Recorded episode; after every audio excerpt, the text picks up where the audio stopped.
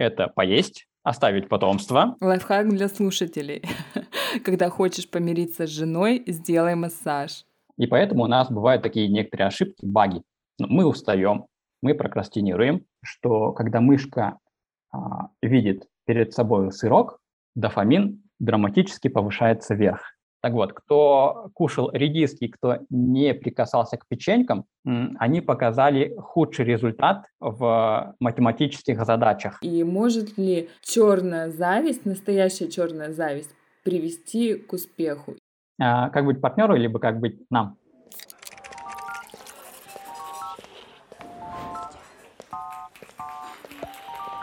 Дорогие местные, всем привет! Всем привет! Меня зовут Наталья Перевалова, и это мой подкаст «Времени нет».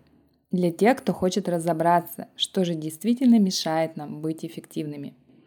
Я приглашаю гостей на интервью, и вместе мы ищем ответ на вопрос, почему все знают, что надо делать, но не делают. Гости делятся личным опытом, проблемами и их решениями – Моя задача – узнать лучшие работающие техники, применить их самой и поделиться с вами. Подписывайтесь на телеграм-канал подкаста, ссылка будет в описании эпизода. Там я делюсь новостями о подкасте, а еще мы там общаемся и поддерживаем друг друга в нашем теплом сообществе. А сегодня у меня в гостях Асхат Мукушев – врач-невролог, нейрофизиолог, заведующий учебным отделом Института детской неврологии, член Европейской академии неврологов. Асхат, привет! Привет! Сегодня тема нашего разговора – это влияние нейрофизиологии на успех. Верно? А, да, все верно. Весьма интересная и такая огромная тема. Поэтому спасибо за приглашение.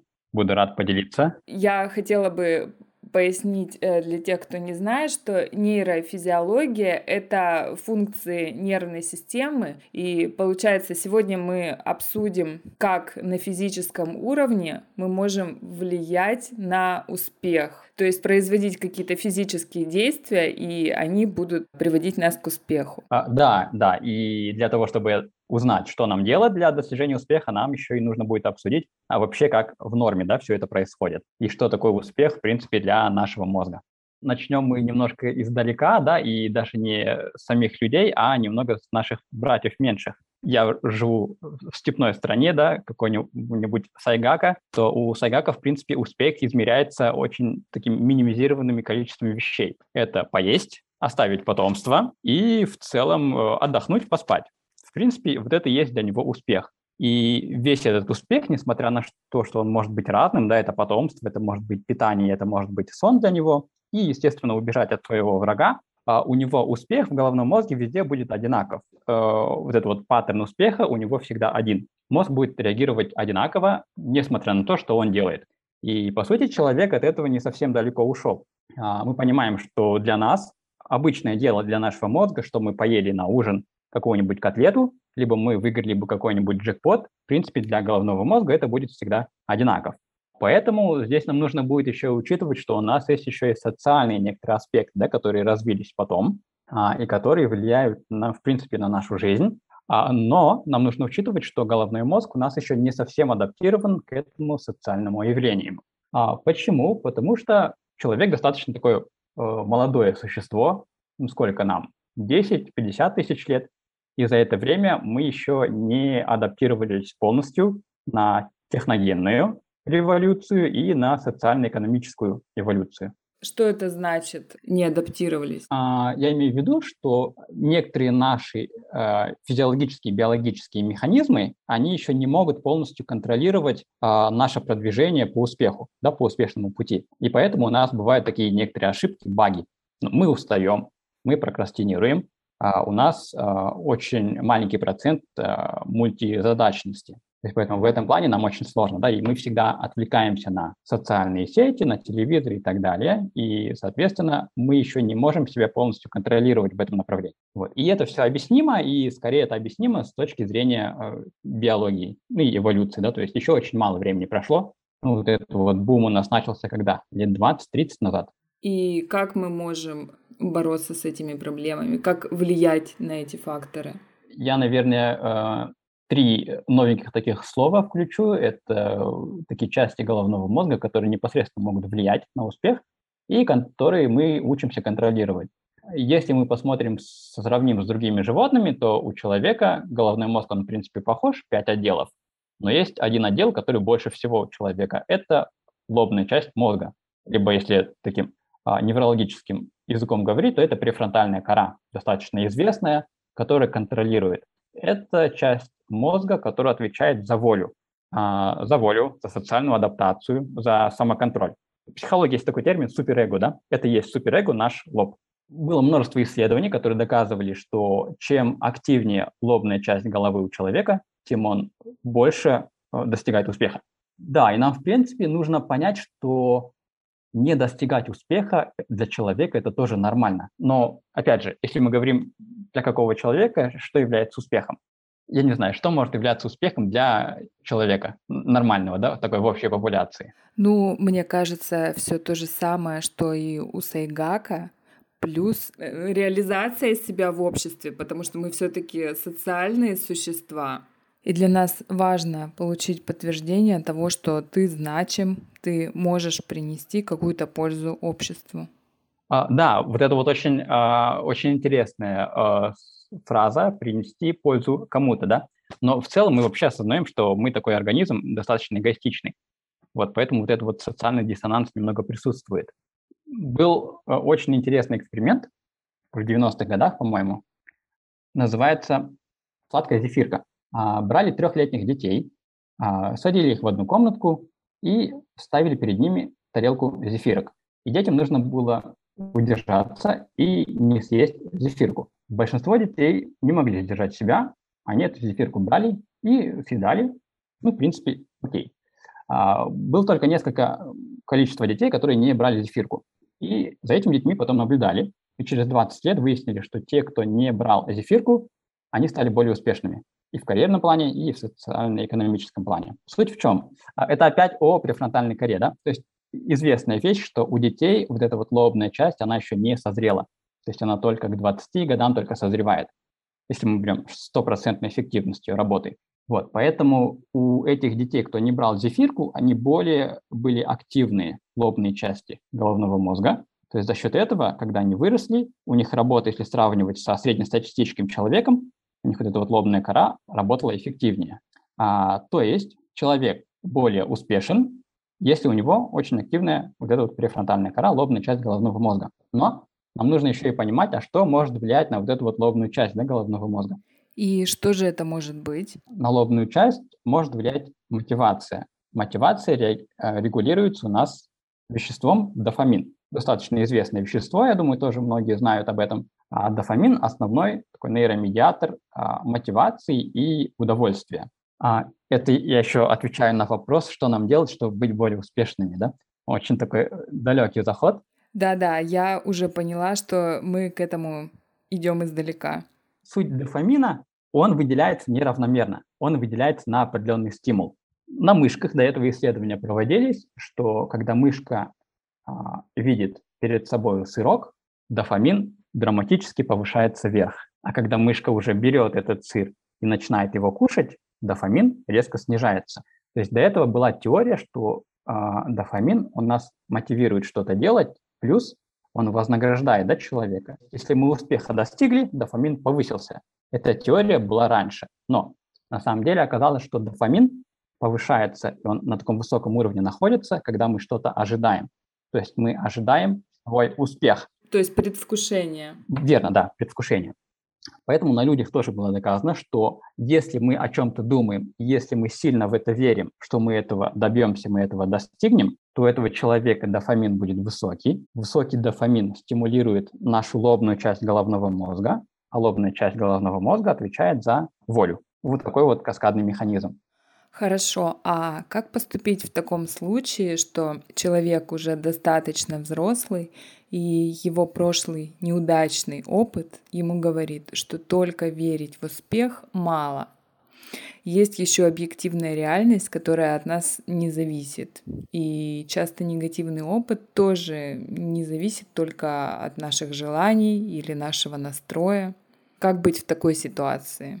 Где брать веру?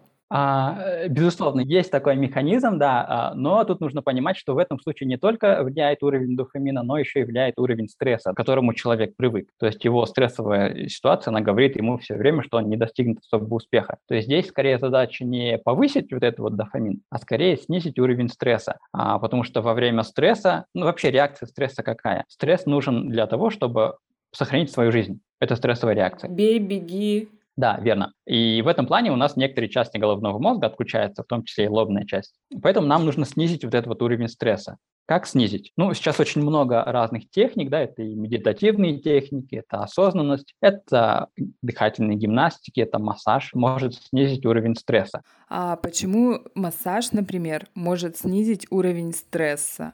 А здесь нужно еще учитывать, как человек реагирует на эмоции. То есть опять, да, мы в физиологию немного возвращаемся мы реагируем на ситуацию не потому, что мы проживаем эту ситуацию, а потому что мы считываем информацию с нашего тела. А поясни этот тезис, пожалуйста, не совсем понятно, что ты имеешь в виду. А, да, а, попробую пояснить, что а, опять какое, да, у нас есть мнение, что мы эмоционально реагируем на какую-то ситуацию. То есть мы видим плохую вещь, и наш мозг выдает наши эмоции. А, но, опять же, были исследования, которые показали немного другую картину. Какую? Мы видим плохую ситуацию, мы встаем в определенную позу, и головной мозг считывает эту позу, и за счет вот этой вот позы он выдает эмоцию. То есть немного обратный механизм. Например, бытовая ситуация, да, ссорится муж с женой. А, идет некая ссора, муж накосячил, супруга его отчитывает, но потом вроде бы муж извинился, извинился, все нормально, все проблемы вроде бы решились, но через минуту супруга вспоминает, что год назад этот супруг совершил еще что-то плохое, такое нехорошее в кавычках, и вот эта вот ссора дальше продолжается, а муж недоумевает, вроде бы все решилось, почему она вспомнила то, что с этим вообще не связано. То есть здесь мы задаемся вопросом, почему вот эта вот стрессовая ситуация, которая решилась на данный момент, она потом возникла со второй, другой силы, и она начала продолжаться уже не связанные с текущим сегодняшним днем. И почему так происходит? У женщины в данном случае а, организм среагировал на такую агрессивную позу, повысился там адреналин, она встала в защитную позу, и вот эта вот стрессовая реакция пошла в виде агрессии. Вот. Но вот эти вот все агрессивные вещи, которые выделились у нее, они еще сохраняются в организме определенное время. И пока эти вещи, э, вещества сохраняются в организме, стрессовая реакция никуда не уйдет, даже если эмоциональный фон, он вроде бы снизился. Мозг будет все время искать, почему организм в стрессовом состоянии. Мозг будет искать причину напряжения организма. И тут э, массаж приходит на помощь, да, поможет расслабиться на физическом уровне. Лайфхак для слушателей. Когда хочешь помириться с женой, сделай массаж. К этому я вел, да, спасибо. Это, это клевое заключение. Вот. И, кстати, ну я на себе это замечаю, да, то есть а, у нас там, я работаю в клинике, у нас есть там, массажный кабинет, через там две недели интенсивной работы, да, бывает там стресс какой-нибудь, на массаж идешь, и потом все хорошо. А, вот, поэтому все разные восточные техники, да, которые существуют, где на Бали, в Индонезии где-нибудь, они все поэтому и помогают. Тут у нас не открываются чакры, да, у нас просто организм приводится в норму, а, снижая вот этот вот уровень стрессовых веществ в организме. Понятно. А вот скажи еще, пожалуйста, Стресс ведь бывает не только негативный, но и позитивный. Какие-то сильные эмоции, чувства, а, влюбился там человек или еще что-то. Как это влияет на эффективность нашей работы? Можешь ли ты что-то сказать по этому поводу? А, да, безусловно, но здесь мы говорим о каком стрессе, да, то есть бывает у нас стресс -то тоже двух видов. Болезненный стресс и потом вот, как мы сказали, приятный стресс, правильный стресс. А вот этот вот правильный стресс, который помогает, это а, такой раз-два. То есть быстрая реакция организма на что-либо. То есть резкая мобилизация организма, решение там математической задачи на экзамене, и все. Мы решили, добились успеха. Но бывает у нас еще стресс хронический. А то, что мы сейчас говорили, стресс, который может мешать на успех, это всегда хронический стресс. А стрессовая реакция такая быстрая, молниеносно текущая, она может приводить к мобилизации организма и к успеху. Это можно заметить, если принимать, например, я не знаю, перед э, важным собранием выпить кофе. Да, кофе – это тоже стрессовый фактор для организма, и он будет мобилизоваться. И там энергетики принять. Вот. Но если там, например, кофе или энергетики пить прям каждый день, каждый день, и через недели 3-4, то у организма будет просто истощение. То есть для снятия стресса нужно помнить о таких простых, но работающих методах, да, как расслабление, массаж, прогулка, а, физическая нагрузка небольшая. И таким образом мы уменьшаем стресс и можем повысить свою эффективность. Да, да, да. Вот. И мы начали еще и до этого с волей, да, связано. Тут мы можем снижать стресс, но мы можем еще и повышать нашу волю. Все-таки это не значит, что у кого какая лобная кора, тот и успешен. А здесь есть механизмы повышения. Опять же, мы об этих все прекрасно знаем. Это разные трекеры, это разные, это тайм-менеджмент. То есть если мы умеем управлять нашим временем и нашим пространством, то мы, в принципе, можем эту волю поддерживать на определенном уровне. Просто нужно учитывать, что воля, она конечная, она может истощаться. И ее запас, мне кажется, не такой большой, да? То есть в долгую на силе воли не проработаешь. Да, безусловно. То есть у нас потом в любом случае начнется какая-то прокрастинация, нам нужно потом накопить силы. В принципе, это просто физиология организма такая, что ну, даже сердце как у нас работает, да, то есть есть там сокращение, есть потом расслабление сердца, он не может быть все время сокращенным. Либо мы после еды, мы не можем еще раз кушать, либо там после секса еще раз сразу сексом не заниматься, да? то есть нужно какое-то время для организма, чтобы он отдохнул, в том числе и для воли. А здесь тоже можно, кстати, подкрепить экспериментом. А проводился эксперимент, тоже связанный с едой, называется печенька и редиска. Перед питуемыми ставили две тарелки. В одной тарелке а, была печенька, во второй а, тарелке лежала редиска. И испытуемым говорили кушать редиску, а другим говорили кушать печеньки. Так вот, кто кушал редиски, кто не прикасался к печенькам, они показали худший результат в математических задачах, которые им давали после вот этого. То есть люди концентрировали свое внимание на том, чтобы не скушать печеньку. И за счет этого у них вот это вот волевое усилие снизилось, да, оно истощилось. Потратили на редиску. Да, потратили на редиску.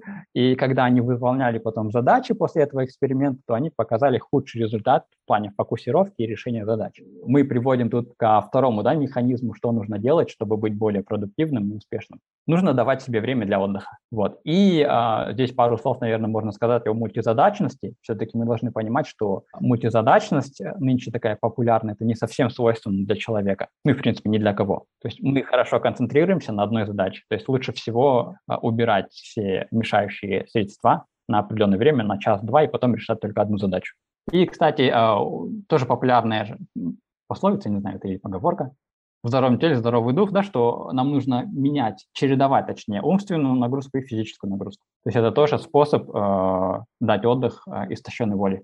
То есть смена деятельности – это еще один базовый метод повышения эффективности. А скажи еще, пожалуйста, вот таймеры, трекеры, работа по методу помидорки, все эти принципы тайм-менеджмента, они тоже не всегда работают. Вот у меня так бывает. А, почему так происходит? Есть этому какое-то объяснение? И связано ли это с тем, что истощен ресурс в моменте? А, да, и нужно понимать, э, как человек к этому приходит, да, то есть это же некая привычка, а привычку тоже нужно воспитывать в себе. И привычка, она, опять же, связана с работой головного мозга. То есть если привычка связана с неким положительным эффектом, то она, как правило, э, прививается, да, то есть человек к этому привыкает. Если она связана с негативным, то есть если мы не хотим это делать, но мы заставляем себя, то она не приживется с нами. А, поэтому у нас был тезис, да, что мы должны представлять свой успех, то мы должны об этом думать и знать, чтобы повысить нашу мотивацию. И мы должны понимать, что привычка, она не может развиться сразу. То есть нам нельзя в первый же день пять задач себе наметить и пять задач выполнить. То есть начинать маленькими шагами. Вот. И желательно привязывая это к неким позитивным аспектам. А что значит привязывать э, к позитивным аспектам? То есть это может быть, там, не знаю, а, некая легкая задача, и чтобы мы достигли некого успеха, чтобы он был измерим. Закрепить сценарий успеха и получить какое-то вознаграждение, да, тот же дофамин. Да, да. ты говорил вот э, позитив как лучший способ быть продуктивным. А, поясни, пожалуйста, этот тезис. Что значит быть позитивным и как им стать? Да, ну это опять же э, связано с нашими любимыми гормонами и дофамином. То есть если мы видим, что наш э, некий опыт он приводил к успеху, если мы можем э, представить себе достижение потенциального успеха, то, в принципе, это и будет такое позитивное включение, которое головной мозг сохранит себе в память и будет об этом знать. То есть что некий паттерн наших действий, он может привести к успеху. Хорошо. А как ты сам используешь все эти методы, которые я описал? Как удается вписать их в рутину дня? И были, может быть, какие-то сложности с внедрением? Я пришел к этому через такой негативный опыт, да, через выгорание, э, через такую прокрастинацию достаточно большую. Я вообще энтузиаст и люблю очень много задач брать на себя. И в какой-то момент я могу работать там, например, без перерыва, без выходных, но на четвертую-пятую неделю у меня начинается упадок сил, и он может продолжаться 3-4 дня. Я могу ничего не делать, просто валяться и лежать. Потом у меня набираются силы, и я потом обратно начинаю работать. Вот. Но это не совсем такой здоровый механизм работы. А продуктивность все равно, да, такой то, то вниз, то вверх идет. И я начал просто исправлять режим дня. То есть это сон хороший в одно время, в один момент встать, то есть в определенное время лечь. Ну, в принципе, это была моя основная проблема, потому что я в целом весьма продуктивен, просто мне нужно было режим свой исправить. Вот, а из того, что я использую, я использую, опять же, вот эти вот э, методики снижения стрессовой ситуации, да. То есть это может быть массаж, это физическая нагрузка, это... Я не использую медитативные техники, но я переключаюсь, э, это прогулки, слушая музыку, либо чтение книг. А, кстати, тоже, да, э, доказана эффективность, что а, точнее доказано, что и медитация, и там прослушивание телевизора или прослушивание музыки, она обладает одинаковым целым эффектом. Вот, поэтому механизмы могут быть разными. Главное для себя найти, что применимо. Да, интересно.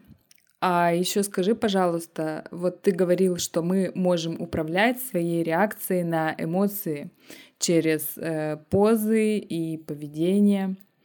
А есть ли какие-то эмоции, чувства, управлять которыми мы не можем? Безусловно, такие есть. Это, это, как правило, такие сильные эмоциональные переживания, да?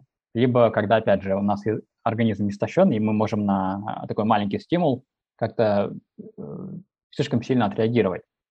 А просто нужно понимать, что эволюционно у нас сначала развилась вот эта вот эмоциональная часть головного мозга, как основа всего. А вот эта вот контролирующая воля, она появилась гораздо-гораздо позже. А, поэтому удерживать эмоцию достаточно очень сильно, э, сложно. Оно требует очень много энергии, много ресурсов.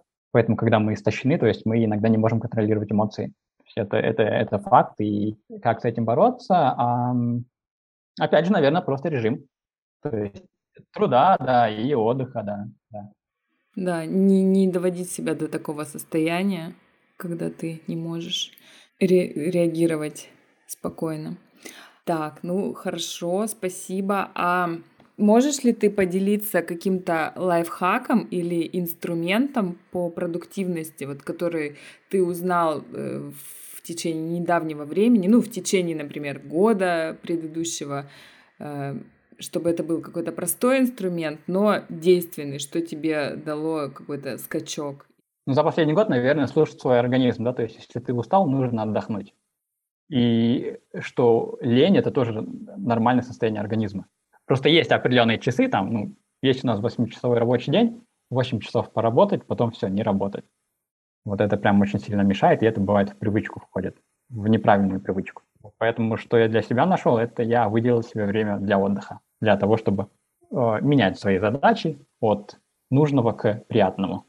Да, в этом я согласна с тобой на сто процентов. А, я также на своем опыте убедилась неоднократно, причем, что чуть э, переработаешь, пережмешь себя, как тут же летят все сферы, и потом приходится только больше отдыхать. И отдых очень важен. Это основа всего. Ну что ж, спасибо. А, Еще я хотела бы задать, вот у меня тут есть вопросы от подписчиков канала. А, спрашивают, э, интересно, действительно ли э, слушать чужие истории успеха, это помогает и мотивирует, или это просто модно, что одну-две послушать это нормально, но если постоянно делать это, то есть как бы подсаживаться да, на, на дофаминовый такой поток постоянно, но по факту результата ты не получаешь. Что ты думаешь по этому поводу? Очень-очень интересный вопрос. Такого, да, фундаментального научного ответа я не знаю, но я могу сказать свой личный опыт. Я это использую, и мне это помогает. То есть, когда э, передо мной там стоит какая-то из ряда вон выходящая, да, какая-то серьезная такая задача, собеседование, там новая работа, либо э, какое-нибудь там исследование, и когда у меня такой достаточно высокий стресс возникает, и когда я чувствую, что я истощаюсь, я включаю какое-нибудь мотивационное видео и смотрю это. Э, это такой параллельный отдых для меня, и э, чтобы набраться сил, да, там, 10-15 минут. И мне это помогает. Я не знаю, или я себе внушаю, или действительно есть некий механизм. А, нужно это посмотреть, кстати. Очень интересно. Да, я, я согласна с тобой в этом, что, может быть, это очень круто получить какой-то импульс, да, для действия, но дальше действовать должен все-таки ты сам, ну, сам человек. То есть дозировать это. Так, ладно, еще вопрос. Если тебя кто-то хвалит, кто не является для тебя авторитетом, почему это не приносит такого же эффекта, э, такого же удовольствия, когда хвалит значимый для тебя человек? Пока у меня только один ответ возникает, что подписчики очень крутые. Спасибо, передам. А, сейчас попробую поразмыслить и вспомнить. Был я знаком, да, с такими понятиями.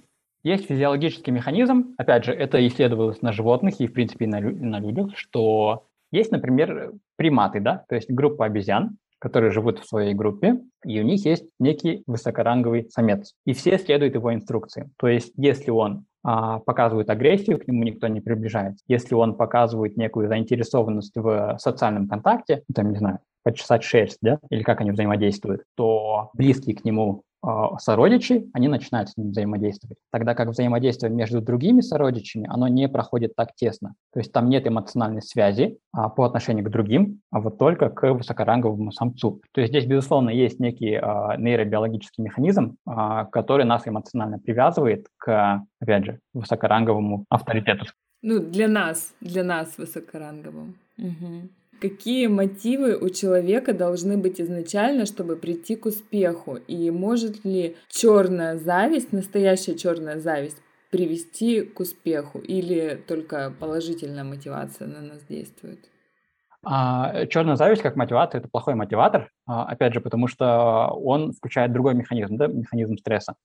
А, ну, мы говорили, что во время стресса в целом а, организму легко мобилизоваться для того, чтобы убежать, но очень трудно мобилизоваться для достижения поставленных целей. В стрессовом состоянии у нас не возникает новых мыслей, у нас нет такого творческого, да, в широком плане идей, а у нас есть только такое агрессивное достаточно поведение, но не паттерн достижения чего-либо. То есть стрессовое состояние, оно связано непосредственно с адреналином. Адреналин, он непосредственно связан с есть такая область гипоталамус, гипоталамо-гипофизарная система. Это вот круто связанная с эмоциями. А мы говорили, что воля человека, она связана с дофамином и с лобной корой, да, то есть тут нет вовлеченности эмоциональной зоны, которая нас может убрать с нашего пути. То есть стресс – это эмоциональная зона, которая нам мешает, а воля и успех – это такая высшая мозговая деятельность, которая ведет по правильному пути.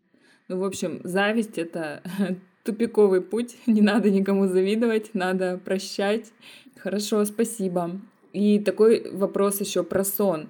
Действительно ли нужно ложиться спать рано? Если человек ложится, э, например, в час ночи и спит 8 часов, не то же самое это?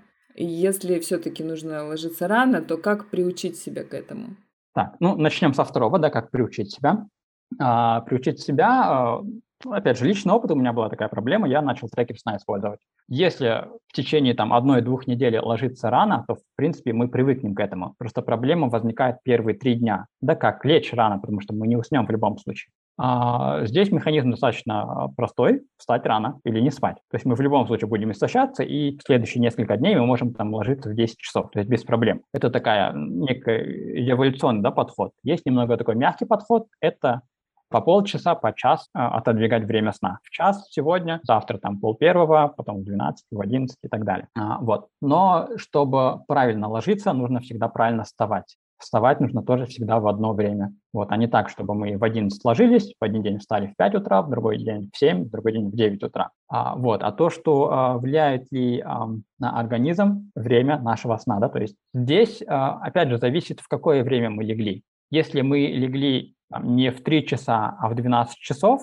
тут разница будет большая. Потому что есть у нас циркадный ритм, есть у нас гормоны, которые выделяются в темноте, да, ну, в темное время суток, так скажем. А, вот. И нужно учитывать, опять же, во сколько мы просыпаемся, потому что есть гормоны, которые выделяются в утреннее время, и мы должны в это время уже быть пробужденными. Это, опять же, стрессовые гормоны, адреналин. И еще есть второй гормон, который на стресс реагирует, это кортикостероиды он выделяется максимально между 9 и 12 утра. Вот. Если мы легли в 12 и стали в 7 часов, организм успевает уже взбодриться, да, его физиологические механизмы включились, стрессовые гормоны выделились, и он нормально на это все реагирует. Другой момент, если мы легли там в 2 часа и потом проснулись в 10 часов, здесь у нас мы уже запаздываем. А, поэтому длительное такое состояние, оно может потом сказаться на продуктивности. Угу. То есть все-таки нужно стремиться к тому, что раньше ложиться.